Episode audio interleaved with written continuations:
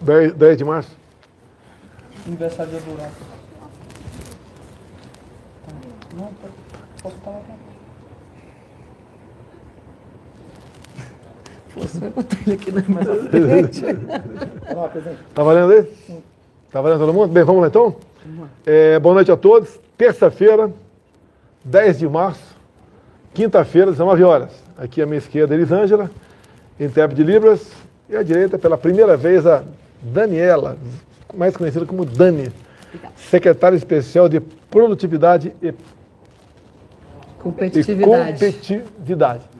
Aproveitar também um dia tão especial para mim, né? Minha cidade, Eldorado Paulista, está fazendo aniversário nessa data, 10 de março. Parabéns a todos de Eldorado e também aqueles né, que nasceram em Xiririca, antigo nome da minha cidade. Xirica quer dizer águas rápidas. Nesse rio pesquei muito lá. Pescava, chamava lancear, né? Eu mais um colega pegava um, uma vara de bambu em cada ponta da rede, chamada calão, e tu, tu passava na testa dos rios e pegava um peixe parecido com o cascudo. Tinha um nome especial chamado aniá. E, em média, duas vezes por semana, eu, eu ia pescar e ganhava meu dinheirinho lá. Não vivia, O que a gente mais gostou da semana foi saber que o senhor fazia bala de coco. também fazia bala de coco, também, né? mãe empreendedora. Tirar palmito lá, no, lá na, na cidade, lá no- nas matas, lá fazendo aqui não goze. Tirava maracujá, eh, se virava aí. Bem, vamos lá? Alguma coisinha rápida aqui, até para a Dani começar a falar um pouquinho sobre. eh, nós estamos no mês da, da mulher, né? Para falar um pouquinho do o que é mulher empreendedora. Agora é de manhã, ou melhor, logo depois do almoço, recepcionamos aí uma aeronave KC-390 da Força Aérea Brasileira, é, vindo da Polônia, trazendo então 42 brasileiros que estavam na Ucrânia, 20 ucranianos que têm parentes no Brasil, 5 argentinos, 5 humanos, um colombiano e 14 crianças, além de 10 pets, 8 cães e 2 gatos. Então foi uma cerimônia muito bonita, é, com a participação do Ministério das, das Relações Exteriores, Ministério da Defesa, o governo federal. Na segunda-feira ela partiu para a Polônia e pousou de volta aqui. Então parabéns aí aos, aos Ministérios da Defesa e Relações Exteriores, bem como os demais envolvidos nesta operação. Ô Dani, há poucos dias, por decreto, nós eh, cortamos em 25% o PIS, né? O PIS de... Ve- o- Descobri, tá Hoje cortou o PIS. Até que tá, até- tá, hoje foi, o pi- é, é, o PIS Cofins foi hoje, né? Isso. É, de veículos, motocicletas e aparelho de linha branca, né? Ou seja, fogão, máquina de lavagem, geladeira, liquidificador. Qual a intenção, já que você é da economia, da equipe econômica, nos orientar a assinar esse decreto? Presidente, é a primeira vez, cabe ressaltar, que há uma redução de impostos sobre produtos industrializados no Brasil. Então, isso é um fato inédito. Nenhum governo anterior fez isso. E a intenção é que a gente fomente a indústria a atividade, não só que as pessoas comprem os produtos mais baratos, mas que a gente consiga produzir mais, gerar mais investimentos e mais empregos. Então, estamos falando de mais de um milhão de empresas beneficiadas. Só na indústria de transformação, mais de 300 mil empresas beneficiadas com essa redução, com o objetivo de impulsionar a atividade industrial e reduzir o custo na ponta para quem compra geladeira, micro-ondas, celular, Bem, Você já, viu, carro. você já viu algum governo reduzir imposto no Nunca. Brasil? Só subir. Também nunca vi. Nos últimos 30 anos, o imposto só subiu. Tá vendo? Agora, falamos aqui agora então do IPI. Tá? Outras coisas, reduzimos também os impostos. Você pode não dar muito valor. Por exemplo, lá atrás, zeramos o imposto de veleiro. Cada veleiro gera, em média, mais dois empregos no Brasil. E, obviamente, o objetivo da Camex aprovar isso aí é que não tem é, produção aqui no Brasil. Também skate, o pessoal pode não dar valor, Jet né? Mas ski. jet ski, é, 18% passou para zero. Asa Delta. Durante a pandemia, centenas de equipamentos e produtos aí de, eh, ligados aí para, para, para Para saúde. saúde. Também games, por duas vezes cortamos em 10 pontos percentuais os games. A molecada aí gostou. Eu acho que tá- tem, tem espaço para cortar um pouquinho mais, hein? Vamos embora? Vamos. Vamos Vamos propor a Camex aí? Cortar um pouquinho mais os games aqui no Brasil. Quem coordena a Camex somos É você? Então tá resolvido o assunto aqui. tá resolvido o assunto aí. É, vamos lá, continuar mais um pouquinho aqui. Na sexta-feira eu tive com o Tarcísio lá em São José dos Campos, num posto de pedágio, né? Onde foi anunciado ali um novo contrato com a Dutra. Estava em média 15 reais o pedágio de carro, de passeio, ia ter aproximadamente 10% de aumento, não teve o 10% de aumento e passou para 13%. Então, de aproximadamente 16,5, 16,50, passou para 13 reais. Além de zerarmos o imposto de motocicleta. Qualquer nova concessão, qualquer nova relicitação, a ideia é sempre essa, né? é diminuir o valor do pedágio e isentar para motociclistas.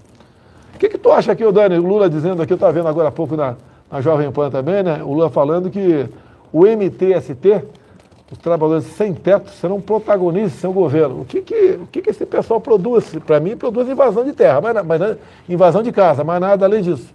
Acho que o Lula está facilitando o nosso trabalho, presidente, porque depois de falar que vai tirar a reforma trabalhista, que vai revogar teto, que vai congelar preço, cada dia ele solta uma pérola nova que que vai desarmar a população. Desarmar de bem, população, os bandidos não vão, vão continuar muito bem armados. para trás. Vamos lá. Uma coisa, notícia sobre economia também, eu vejo a imprensa aqui, eu não sei qual jornal que é esse aqui, eu não quero cometer nenhuma injustiça, né? É que jornal é esse aqui? Pela letra aqui, parece, parece a Folha de São Paulo. É, o Banco Central descobriu aproximadamente 8 bilhões de reais em contas inativas.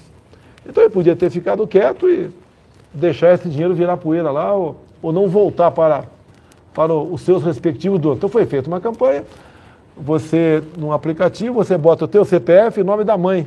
É isso mesmo? Teu Só nome. CPF. Não, teu CPF, ah, teu nome, nome teu CPF e nome da mãe. Consultar, e ali você vai ver. Então teve uma senhora aqui que ficou empolgada, né? Os filhos consultaram e viu que ela tinha direito a alguns centavos.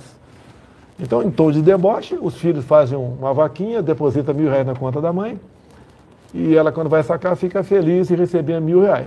Em vez da, da imprensa aqui fazer uma matéria realmente que pudesse valorizar, né, valorar o trabalho do Banco Central, faz o contrário, vai para debochar. Agora, teve uma pessoa, eu não sei como, tá, que nessas contas inativas, ao botar seu CPF e o nome da mãe, viu que tinha 454 mil reais.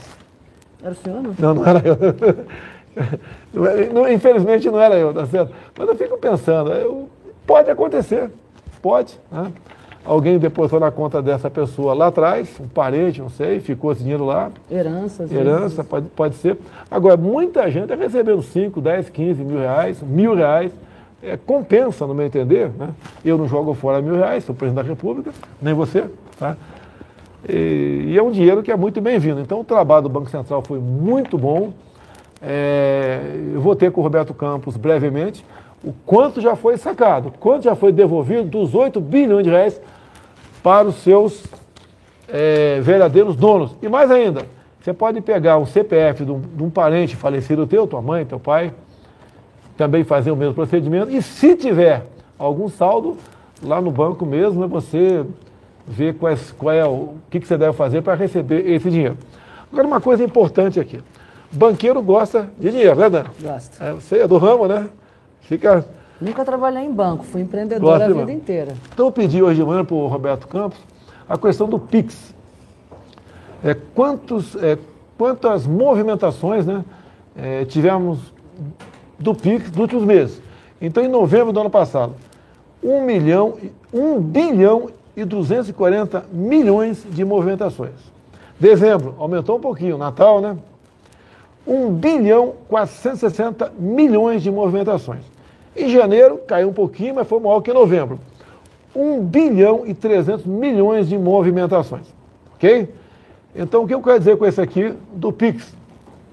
Segundo o Banco Central também, se essas transações seguissem a normalidade sem o PIX, os bancos teriam arrecadado de vocês, todos nós, né, em torno de 4 bilhões e 900 milhões de reais. Em tarifa de transação. Isso, Cada transação dessa era cobrada. Em um ano, fazendo uma projeção, em um ano, aproximadamente 20 bilhões de reais. Ou seja, o PIX, que, que foi implementado no nosso governo, né, tirou dos banqueiros 20 bilhões de reais.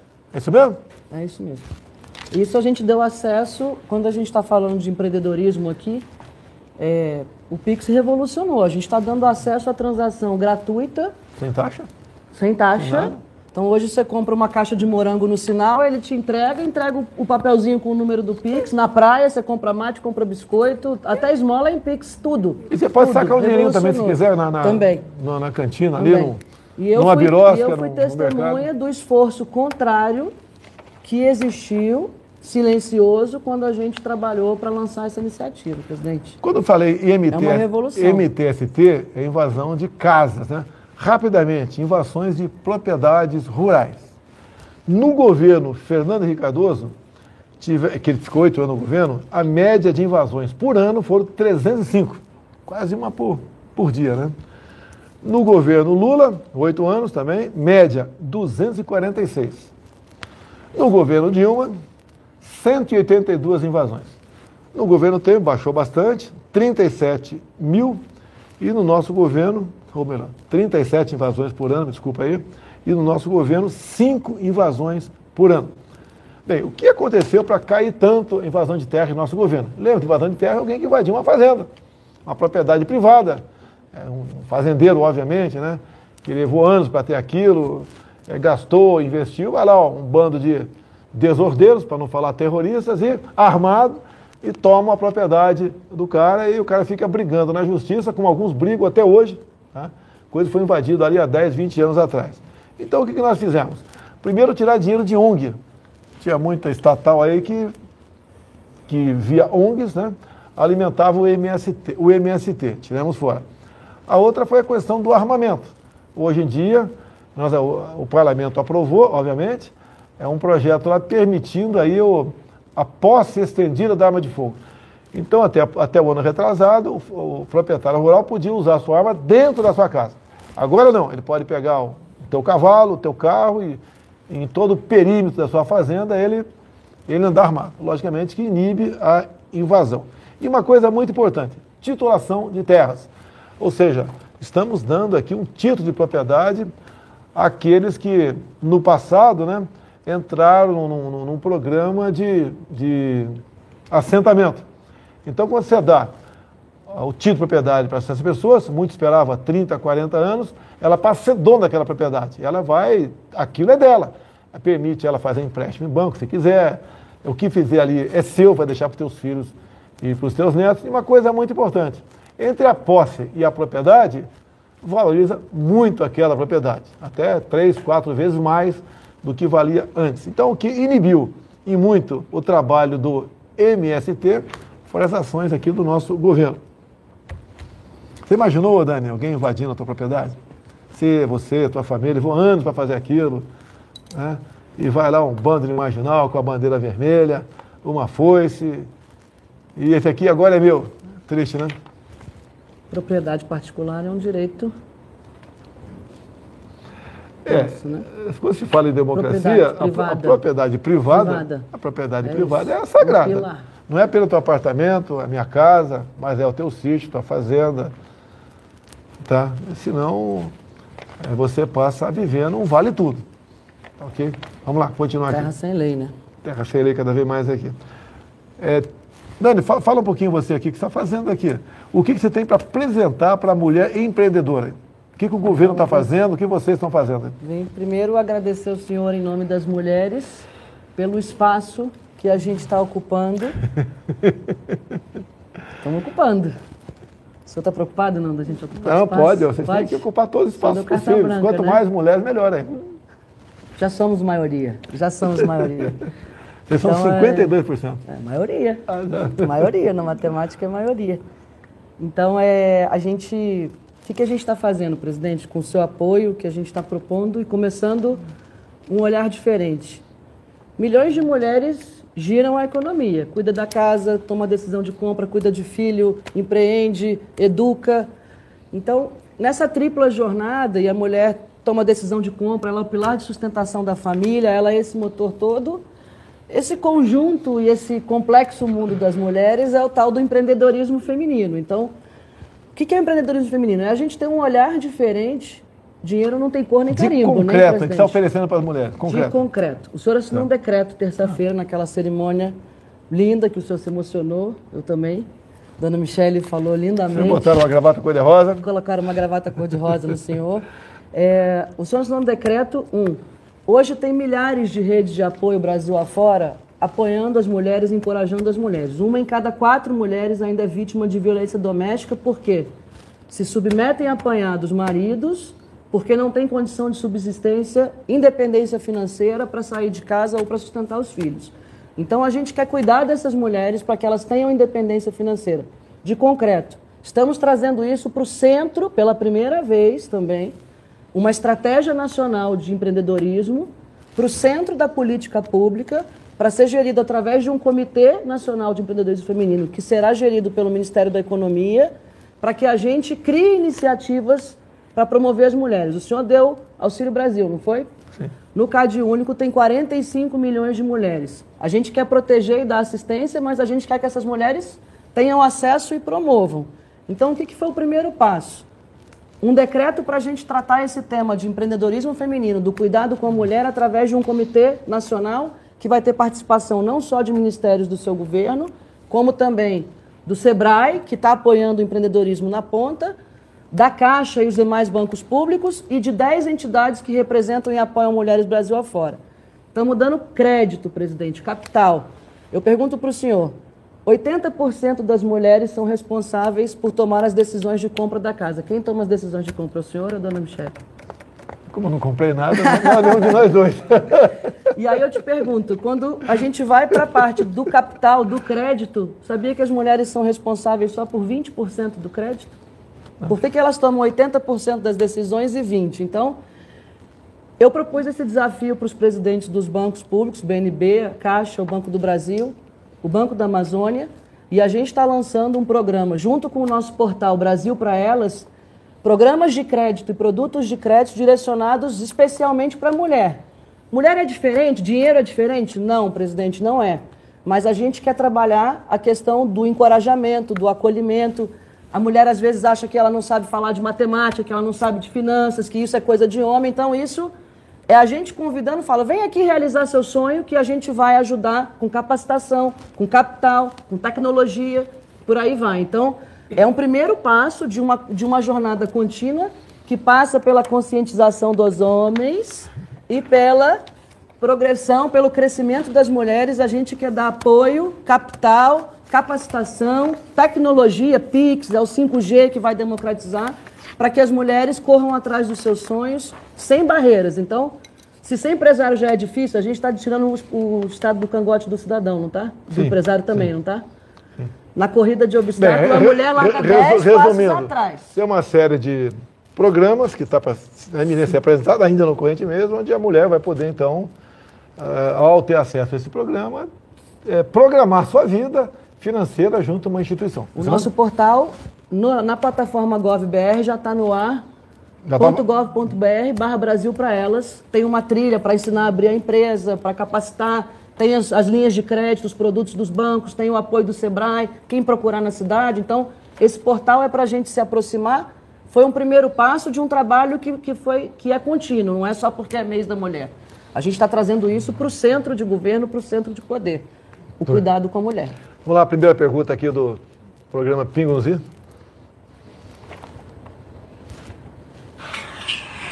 Salve, muito boa noite, presidente. Presidente, o que podemos esperar desta reunião da semana que vem ali para discutir a substituição dos ministros aqui na esplanada dos ministérios? Olha, presidente, em quem o senhor está apostando em cada estado aí para o Senado e o governo? Como é que vai ser o apoio? Obrigado. Eh, Zé Maria, aproximadamente oito ministros deixarão aí o seu, seu respectivo ministério para poder se desincompatibilizar e concorrer às eleições. né? Você perguntou para mim sobre candidato ao governo do Estado e ao Senado. O que, que eu posso dizer aqui? A Damares vem lá pelo Amapá, é isso mesmo? Ou não? Eu não quero que ela vá, não. Deixa Definiu? ela cuidando Tá, das lá. mulheres. Em Pernambuco, o Gilson vem para o Senado. Em São Paulo, o Tarcísio ao governo. Rio Grande do Norte, Rogério Marinho, Senado. Rio Grande do Sul, Onix, governador. Tereza Cristina, em Mato Grosso do Sul, Senado. No DF, Flávia Arruda, Senado. Na Bahia, João Roma, governador. E vamos ter também um ministro por aí. vamos ter um suplente, né? Um assessor direto meu, suplente ao Senado lá na Paraíba, que é o Tércio, aí vem suplente lá pela Paraíba. No resto aí, não sei se mais alguém vai querer disputar alguma coisa, mas no momento, Zé Maria, nós temos aqui sete ministros né, confirmados aqui que se afastarão é, para se incompatibilizar e concorrer então ao Senado ou ao governo do Estado. Temos muita esperança do Tarcísio em São Paulo, mas de todos esses aqui, é, realmente tem chance de, é, de se eleger, porque ele sai com, já sai com com, com V0, vamos assim dizer, aqui do governo, né? mostrando alguma coisa, o que ele fez, teve muita exposição, é, passamos momentos difíceis na pandemia, é, todos os ministros é, se apresentaram para fazer uma coisa ou outra e continuam trabalhando normalmente continuarão até o dia 2 de abril do mês que vem. Se bem que eu espero que até o dia 31 é, todas as pessoas sejam, sejam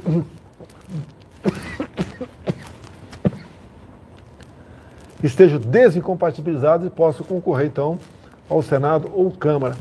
É, tem também o Marcos Pontes, que vem para deputado federal. Então, são oito aqui né? para São Paulo. Ok? Tem ex-ministro também, né? Temos ex-ministro aqui, ó. O Marcelo, Marcelo Avantoni talvez venha por, por Minas Gerais. E temos o Ricardo Salles também, ex-ministro, que deve vir candidato a deputado federal por São Paulo. Bora, Cid presidente Bolsonaro. Uh, presidente, diante do agravamento da crise Ucrânia-Rússia e as incertezas sobre a exportação de fertilizantes da Rússia até os Estados Unidos, já falam nessa escassez aqui também. O que há de concreto até o momento nas medidas no Congresso para que legislações específicas sobre o assunto sejam apreciadas e votadas para que possamos ser menos dependentes da Rússia nesse setor? Obrigada. Uh, Ana Paula, no meio político, sempre aí faltou aquela capacidade para se antecipar a problemas. Por coincidência, em 2008, eu embarquei num voo do Rio para cá e li uma matéria do Chico Graziano, que hoje bate muito em mim, inclusive, não sei porquê, né? me critica muito, não sei porquê. Mas uma matéria muito boa dele naquele momento, falando aí do potássio na foz do rio Amazonas. E eu sempre falei sobre isso no Congresso, a história é muito longa, mas o que interessa no momento.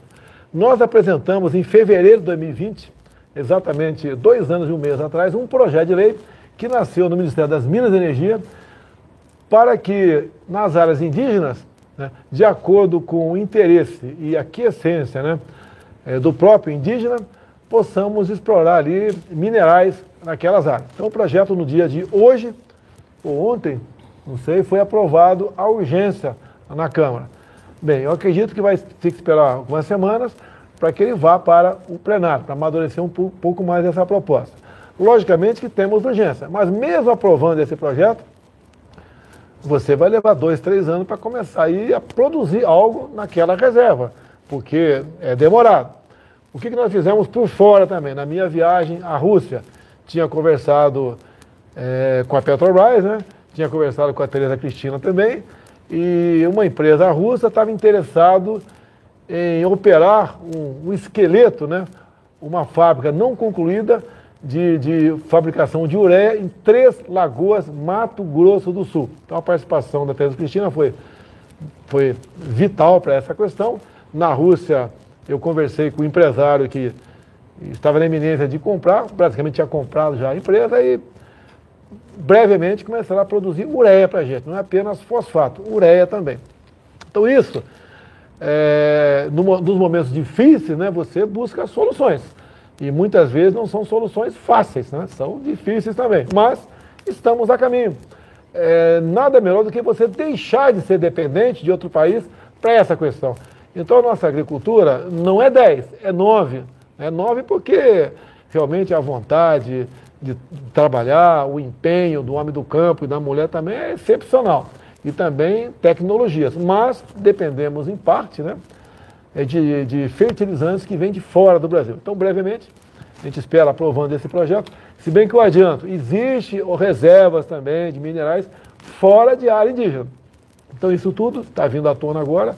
O ministro Bento das Minas e Energia está à frente disso, bem como, Ana Paula, em dezembro de 20, de 20 o, o, o ano retrasado, nós já começamos a estudar um, um novo um programa nacional de fertilizantes. E esse mês vai ser apresentado, onde vai nos orientar, bem como a classe empresarial também, de como temos fertilizante no Brasil e buscarmos cada vez mais autossuficiência. Então a urgência aprovada, um grande caminho.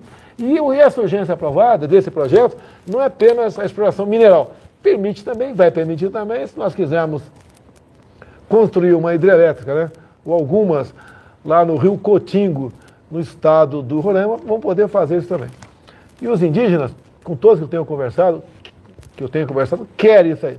Alguns, obviamente, é, são influenciados né, por ONGs e são contra. Mas uma parte considerável dos indígenas já querem fazer na sua terra o que um fazendeiro né, faz vizinho à sua propriedade. Vamos lá, noite, presidente. Qual a opinião do senhor, presidente, em relação ao projeto aprovado hoje no Senado, que cria um fundo estabilizador para os preços dos combustíveis, que amplia o alcance do Vale Gás, que cria um benefício para motoristas de aplicativo e taxistas? Queria ouvi-lo, presidente. Boa noite. É, boa noite. Bem, vamos lá. Até poucos meses, ninguém praticamente sabia a composição dos impostos no, na gasolina, no álcool, no diesel e no gás de cozinha. Isso era um tabu, ninguém sabia. E sempre quando aumentava o combustível, foi comigo, foi com governos anteriores, a culpa cai no colo do respectivo presidente. Então, há mais de um ano, na verdade, eu comecei a falar sobre isso aí. Olha, o ICMS é um percentual variado, né? Cada estado, cada estado tem um percentual, né? é, varia e é aplicado em cima do do preço final na bomba de combustível. Então, é um imposto que sofre bitributação, até em cima do próprio ICMS. Quando o álcool vem cobrado ICMS para ser dissolvido, né, misturado na gasolina, e depois ICMS em cima, em cima do preço final, o próprio ICMS é bitributado. Tá aqui uma tabela aqui, cada estado tem o seu percentual de acordo com, é, de acordo com o combustível em si. E esse uma pro... fórmula básica, presidente, do preço do combustível, um sexto são impostos federais, dois sextos é a Petrobras, três sextos é a ICMS. Hoje. Ah, vamos lá, então vamos lá, para uma explicação mais rápida aqui, então é mais tranquila aqui. Então, é, é, quando eu assumi em janeiro de 2019, eu congelei os impostos federais, que eu PIS, que eu fiz, né, é, dos combustíveis. Por exemplo, a gasolina, desde quando eu assumi, o imposto federal é, tá, é cobrado 69 centavos por litro o diesel em torno de 33 centavos por litro. Está congelado. Se você fizer uma conta do litro do combustível é, que paga de ICMS, né? ou seja, o que é tributado em ICMS, praticamente dobrou, dado a forma como ele é cobrado. Esse projeto aprovado na Câmara, no Senado, com alterações, voltou para a Câmara, deve ser votado hoje à noite, é dar uma disciplinada nisso tudo. E de imediato, né, com a sanção do projeto, é, por exemplo, na questão do diesel, eu já reduzo em, em, torno de 33 centavos por litro de diesel. Os governadores, no tocante ao ICMS, reduzem em torno de 27 centavos. Então, é, o desconto né, de impostos, é que eu pagar menos de impostos, a partir da sanção da lei, sai 60 centavos do litro do diesel. Como o diesel subiu hoje 90 centavos, hoje não, a partir de amanhã 90 centavos, como seria bom se a Petrobras reajustasse né, segunda ou terça-feira, mas eu não posso interferir na Petrobras, né? mesmo sendo o acionista majoritário, se pudesse deixar para sancionar, deixar para dar o reajuste na, nos combustíveis na segunda ou terça-feira, estaria tudo resolvido tranquilamente. Então estamos correndo com isso, porque nos O que é importante é que nesses momentos de crise também, não só o senhor reduz agora, mas se tiver alguma deterioração a mais, não vai poder subir mais. Então, tá. o, o ICMS não aumenta mais junto com o preço. Então é o seguinte, vamos lá. É um valor fixo, passa a ser um valor fixo ICMS, que não, não é mais um percentual em cima do preço final da bomba. Basicamente, congela para valer é, o ICMS, que é o imposto estadual, é, dos combustíveis. Então, a partir de amanhã, se a gente conseguir, se a Câmara aprovar hoje, é da minha parte aí, não interessa a hora, assina qualquer hora da noite ou da madrugada, publica em Diário Oficial da União, e a partir de amanhã. Então, por exemplo, na questão do diesel, em vez de se cobrar mais 90 centavos por litro, que é um absurdo, tá? se cobra mais 30 centavos. É bastante, mas diminui é esse impacto. E deixa bem claro, o mundo todo está sofrendo com a questão da guerra da Ucrânia e Rússia, né? É no preço dos combustíveis. O Brasil é um dos países que que está com combustível mais barato no mundo. Continua caro? Continua, sabemos disso perfeitamente. Queremos buscar solução. Estamos buscando a mesma solução para isso. Deixa bem claro, se o Supremo Tribunal Federal tivesse julgado uma ação nossa para a gente é, regulamentar tá? uma emenda à Constituição é, de 2001, que diz claramente, essa emenda à Constituição, que falta a regulamentação. E a nossa ação é para, junto ao Supremo, para obrigar o parlamento a fazer essa regulamentação, teríamos resolvido grande parte desse problema. Esse nossa, essa nossa ação, com a ministra Rosa Weber, já está indo para seis meses e não se movimenta. É triste porque a gente tem pressa para isso aí e, lamentavelmente, o projeto não anda. Digo aos senhores todos, né? Teríamos muitos menos problemas hoje com o preço do combustível se essa nossa ação tivesse sido julgada pelo Supremo Tribunal Federal. Mas vamos lá, a gente vai resolvendo as coisas, demora, o preço está caro, tem muito caminhoneiro aí que vai parar, eu sei disso, lamento isso aí, que vai parar porque não suporta mais essa carga tributária e é uma questão mundial. É, digo a vocês, o diesel aqui agora, mesmo com tudo isso, está é, mais barato que na Europa e Estados Unidos, é uma realidade na questão da pandemia, sofremos muito com inflação também. Lá era aquela política, né? fica em casa e a gente vê depois. Acabou isso aí, pintou o problema da, da Ucrânia e Rússia. Em parte, né? O Senado hoje já fez uma parte, a Câmara deve fazer a sua parte agora à noite, e a gente vai tirar, então, o impacto de 60 centavos por litro. É muito dinheiro. Você pode ver uma coisa, um caminhão grande, para fazer uma viagem de Brasília a São Paulo, mil quilômetros, né? Gasta a cada 2 quilômetros um litro de diesel. Ou seja, um caminhão grande carregado daqui a São Paulo gasta 500 litros de diesel. Se você for botar aí os 90 centavos, né, mais 450 reais só para ir. É muito dinheiro. Quem paga essa conta? O caminhoneiro não pode pagar essa conta. Vai passar para o frete. É quem faz a compra, quem vai se utilizar daquele material que foi transportado, vai ficar tudo mais caro. Isso aí desarruma a economia. Não é fácil. Mas ontem o petróleo caiu 12% lá fora, hoje estava caindo 2%, não sei como aconteceu. O dólar furou a barreira dos 5 ou não? Não, ainda não. Mas vai tá, furar. O dólar, se, se baixar Tem do que 5... lembrar que o Brasil é exportador de commodities, então... É o grande tá problema. O grande problema do ajudar. Brasil. Entre as 10 maiores economias do mundo, a única que tem que importar derivado de petróleo é o Brasil.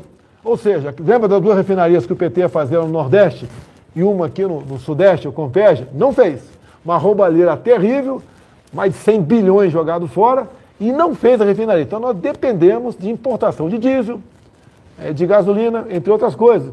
Isso encarece muito o preço aqui dentro. Se lá atrás o PT tivesse feito o seu trabalho, não tivesse aí endividado a Petrobras em aproximadamente 900 bilhões de reais e não ter feito nada, não estaria numa situação tão complicada. Estamos investindo, a Petrobras, há poucos meses, investiu mais 7 bilhões, eu acho que na Comped, para aumentar a produtividade. E estamos fazendo a nossa parte. Agora, A Petrobras reconheceu no balanço, presidente, publicamente 6 bilhões de reais de conta de corrupção. não, não é, não é Reconheceu. É dinheiro devolvido pelos Isso, delatores. isso. 6 bilhões de reais. Então a roubalheira teve lá, mas tudo bem. Não adianta chorar o passado. Estamos aqui. Nosso e, o ano pass- de hoje- e o ano passado, a Petrobras pagou 100 bilhões de reais dessa dívida. Quem pagou é você. É, dinheiro vem da onde? Vem de desinvestimento e outras coisas mais que podia o dinheiro estar sendo usado em outra coisa e não foi. E uma outra coisa importante também, a questão de desses, desses commodities, né, o petróleo no mundo. O mundo todo, atrás da economia limpa, verde, é muito bonito, legal, deixou de investir na prospecção, deixou de investir no, no- no petróleo vindo do xisto, e quando vem a crise, pessoal, tá aí, ó, a Europa depende de grande parte de gás da Rússia. E o pessoal sabe que se essa guerra se, se prolongar, a Europa pode sofrer muito com isso daí. Então, na hora de crise, precisa de mais petróleo, o mundo cada vez consome mais, não tem, a demanda aumenta, né? a produção diminui, o preço vai lá para cima. É um problema que, lamentavelmente, estamos vivendo. E se a Petrobras não aumentar, que a Petrobras tem disso aí, teremos o desabastecimento, que é pior do que um combustível caro. O Brasil é autossuficiente em petróleo, não precisava estar sofrendo como sofre hoje em dia se não fosse políticas erradas lá atrás. Estamos desfazendo algumas, algumas querem que eu vá lá na Petrobras e dê um murro na mesa e resolva, não é assim. Quer se resolvesse até faria, mas não vai resolver, vai piorar a situação. Estamos devagar aí, ou na velocidade do possível, né, é, buscando alternativas. Essa redução do PIS/COFINS é um esforço de 18 bilhões de reais só do governo federal. É, a, a, projeção desse ano é a gente não arrecadar o governo federal 18 Isso. bilhões de reais. O desconto do PIS/COFINS vem para o diesel, o GLP, biodiesel e querosene de aviação. Basta lembrar que o IPI, esse ano, o governo federal deixa de arrecadar também aproximadamente 20 bilhões de reais. Ou seja, quando a gente deixa de arrecadar, você que está assistindo, deixa de pagar. E nós queremos é isso, cada vez mais o governo tenha menos imposto e faça algo mais e melhor com esse dinheiro, você que produz e ganha esse dinheiro. Porque o governo federal, com todo respeito, não faz dinheiro, a não ser quando usa a Casa da Moeda. Tá? E nós não queremos usar a Casa da Moeda, que é uma irresponsabilidade tu rodar dinheiro na maquininha e jogar no mercado. Vídeo Argentina. A Argentina está com inflação maior que a da Venezuela. Bem, eu falei há dois anos atrás o que ia acontecer. Não precisa ter bola de cristal, não, mas não vamos polemizar esse assunto, não. É a última, hein, Felipe? É duas, né? Boa noite, presidente Bolsonaro. Qual é a avaliação que o senhor faz da operação de resgate de brasileiros da Ucrânia até o momento? Obrigado. É, obrigado, foi uma operação muito bem sucedida, como foi aquela em Wuhan, em 2020, lá de, da China para cá, é, quando eclodiu a guerra, né? É, brasileiros procuraram nossas embaixadas e chegou o aviso de alerta para nós. E fomos tratando do assunto com todo o cuidado que ele merece. É, os brasileiros em si não tiveram dificuldade para vencer as fronteiras, outros povos tiveram, o brasileiro tinha um tratamento todo especial, o brasileiro é muito bem quisto lá fora, não teve problema, e o pessoal foi, ao sair da, do país, né, em especial foram para a Polônia, aguardamos mais horas ou poucos dias para saber se eles queriam vir para o Brasil ou não. Por exemplo, uma turma veio de avião de carreira, é, muito jogador de futebol bancado pela FIFA. E essas pessoas tinham mais dificuldades. E nós resolvemos então fazer o, o, resgate, né?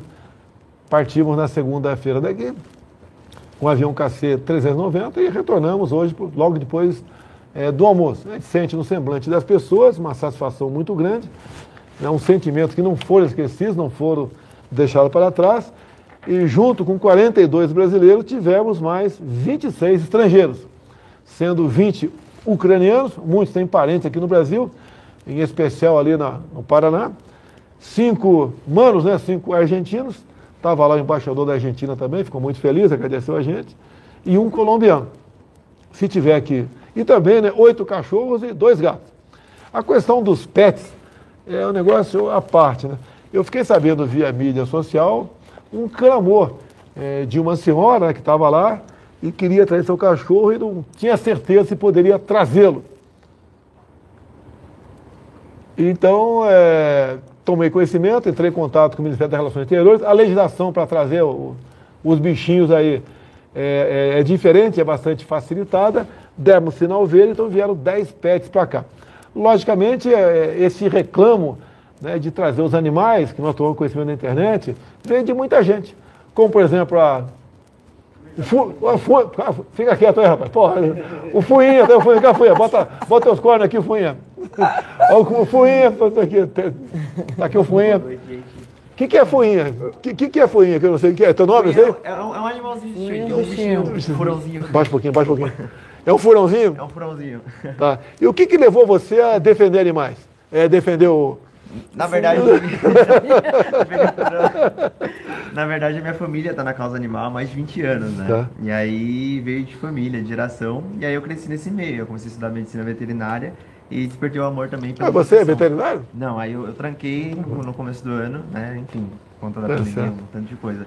Mas aí comecei, tem casa de resgate animal lá em São Paulo, e aí desenvolve esse trabalho, a gente resgata em média 10 animais por semana. Eu acho que é mais difícil tratar de animal porque ele parece que não demonstra sentimento, é isso mesmo? Ah, não, demonstra. Demonstra? demonstra. Mas não com.